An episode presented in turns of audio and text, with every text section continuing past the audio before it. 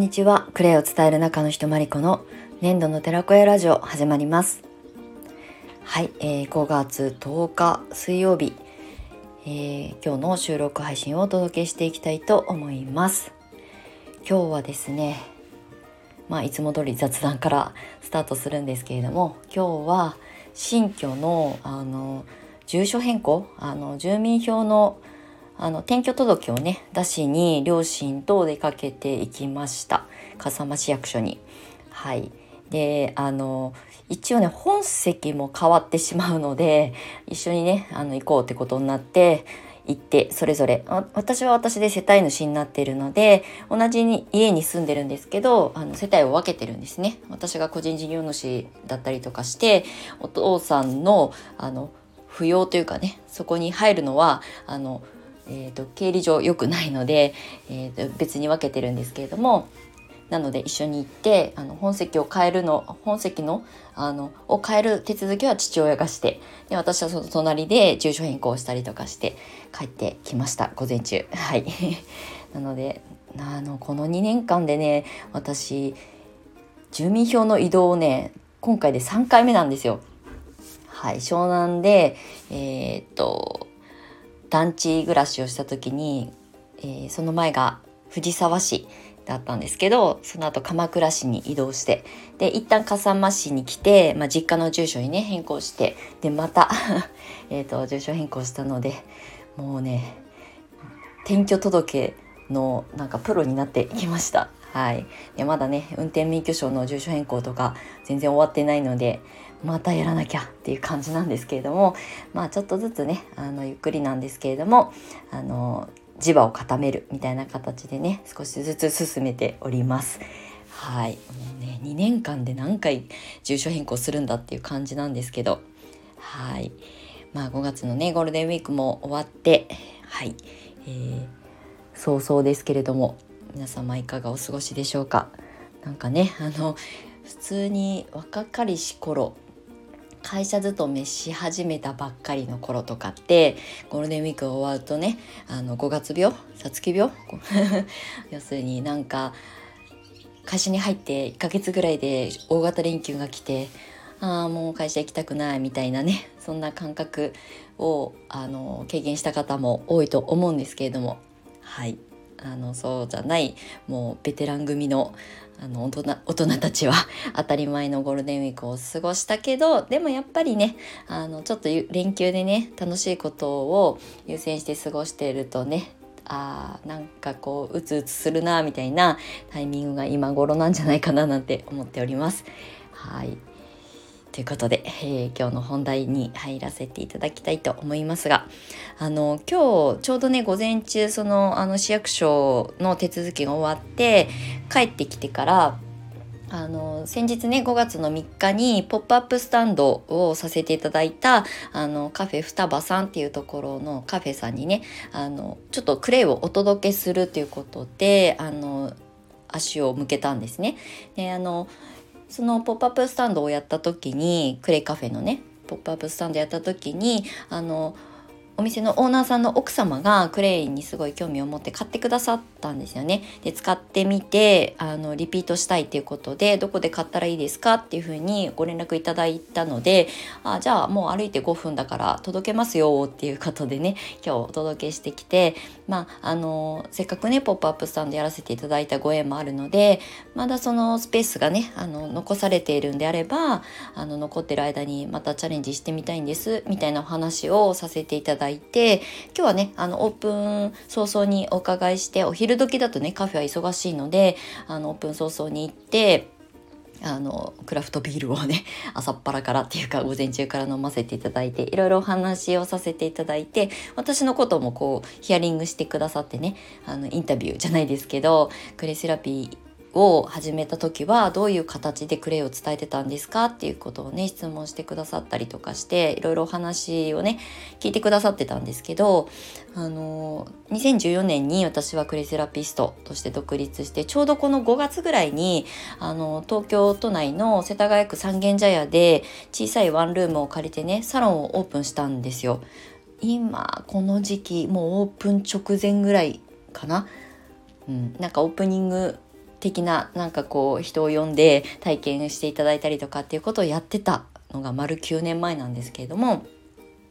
でそういうことからスタートして湘南に移住してからはワークショップとか伝えるっていうことあの言葉で伝えるっていうことを趣旨としてやっていたので教室業に転校したんですよねっていうことをあのお話をさせていただいてで実際あの U ターン移住してきてじゃあここから私は何をどういう形でクレイを伝えていこうかなっていうのをずっともう U ターンする前から考えてはもちろんいたんですけれども実際帰ってきてうんなんかこう今までやっていた教室業よりもやっぱり体感してもらうっていうことがすごく先決なんじゃないかなって思うようにより一層なったんですね。まあ、あの9年前に私が独立した時のクレイの認知度っていうものは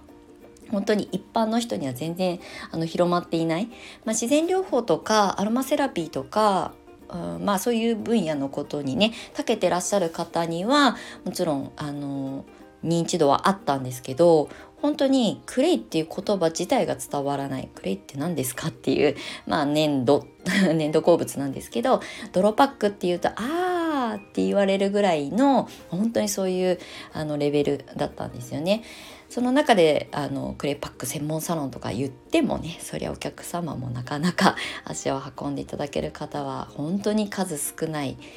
時代からまあやってきたんですけど今はねあのいろんなクレイをあの採用した商品がねあの市場に出回り始めてクレイってあ最近よく聞くようになったよねってこの間もポップアップスタンドのね前を通ってらっしゃる観光客の方が私の小さいポップを見てねあの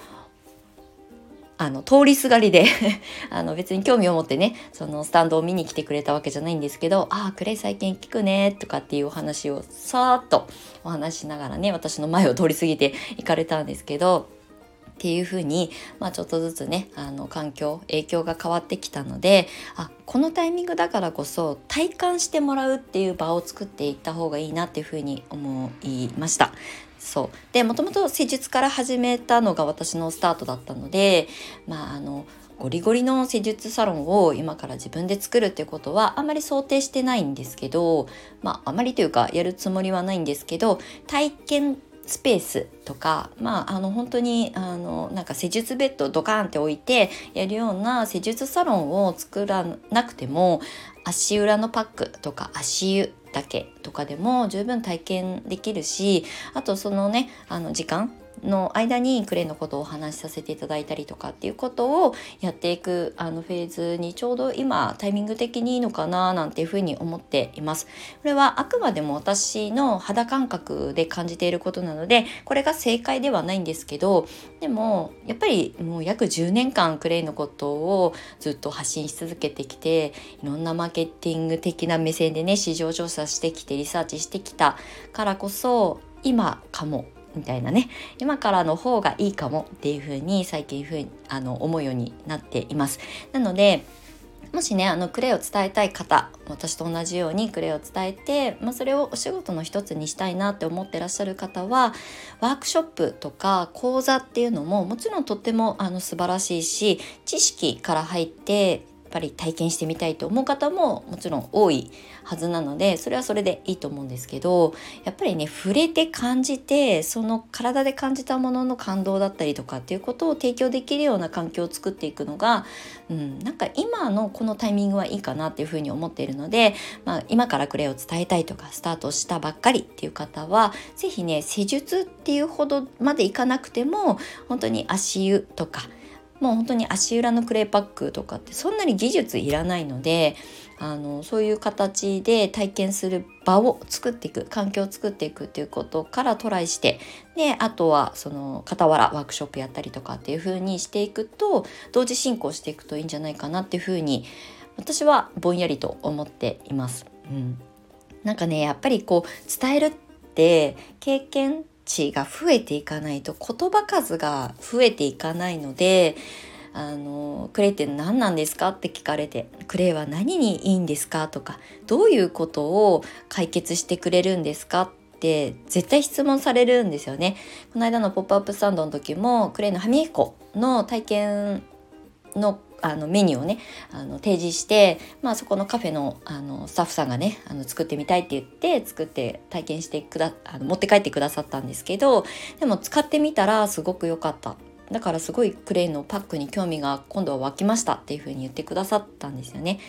そうなのでやっぱ体験ベースを優先して、まあ、それが全てじゃないんですけどまずはそれをあの提供する場を作っていきつつあの自分の言葉まあ、要するにあの自分自身の体験談だったりとかあとそうやってね施術みたいなことを体験していただく場を作っていけばいくほどあの受けてくださった方からのフィードバックがたくさん来るのでそれがね自分のこうやって話すネタになっていくんですよね。私もやっぱり最初にサロンをやってよかったなってあの潰してしまったけれどもやってよかったなと思ったのは講師をやり始めた時にやっぱりそのケーススタディをお話しする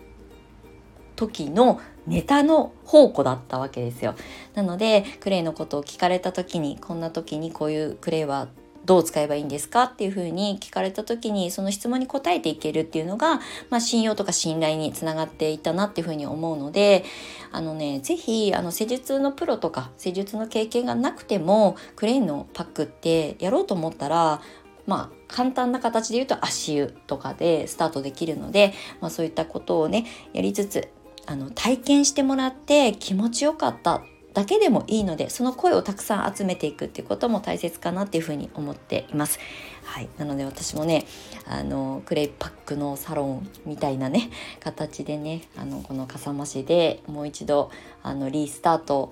できる環境をね今見つけに行こうと思っております。はいたまたまね今日あのスタイフじゃないやインスタの方にねストーリーにあげたんですけどあの U ターンしてくる前にね気になるかっこいい美容室を見つけてたんですよ。あの新しい新居がね立つ住所がもうもちろん決まっていたのでその界隈であの飲食店もしっかり、えー、美容室、まあ、美容室はねもう絶対こう死活問題じゃないですけどもう湘南に通ってたお店にはなかなか行けないのであの地元に帰ってきて通えるお店を探したりとかしている中で見つけたすごく素敵な美容室があったんですね。でなんかそこのオーナーさんっていうかその美容室のアカウントをねフォローさせていただいてたら、えーとまあ、もう数ヶ月前にアップしていた情報だったんですけど新しい店舗を作るので今のあのお店をまあサロン貸ししようかなと思ってますっていう投稿がねなんか巡り巡ってこのタイミングで数ヶ月前の記事が私の手元に届いて届いたっていうか流れてきて今実際そのお問い合わせ中です。あの条件だったりとかね。でも歩いて5分のところだしすごくかっこいいしなんかそこで面白いクレパックのなんか体験の場とかサロンみたいなことができたらいいなってちょっとウキウキ気分が上がっております。はい、でポップアップスタンドをやらせていただいたカフェ双葉さんとも、えー、ワークショップみたいな形でね何か一緒に面白いことができたらいいなっていうふうに今思ってるので今日お話しした中でまた企画していきたいなっていうふうに思っております。これからね結構体験する場をどんどん提供できる人は結構、うん、なんかこうクレイを伝えるっていうスピード感が増すんじゃないかな加速するんじゃないかなっていうふうに思ったりもしています。これは私の肌感覚。10年間向き合ってきた私の肌感覚なので まあ一つのまあえ、ヒントみたいな形でね聞いていただけたら嬉しく思います。はいということでまああのこのスタイフではねこれからえー、私のやりたいこととか今頭の中で考えてることをつらつらとお話ししていきたいと思いますのでもう全然ね言ったこと現実にならない実現できないこともたくさんあると思うんですけどでもそうやって今までやってきたんですよね。トライアンドエラーを繰り返して今があるのでそれをまたあのこの10年目からやってみようと思っておりますのであの私のわちゃわちゃした感じをね聞いていただけたら嬉しく思います。はいということで次回の収録配信でまたお目にかかりましょう。最後までお付き合いいただきましてありがとうございました。年度の寺子屋まりこでした。またね。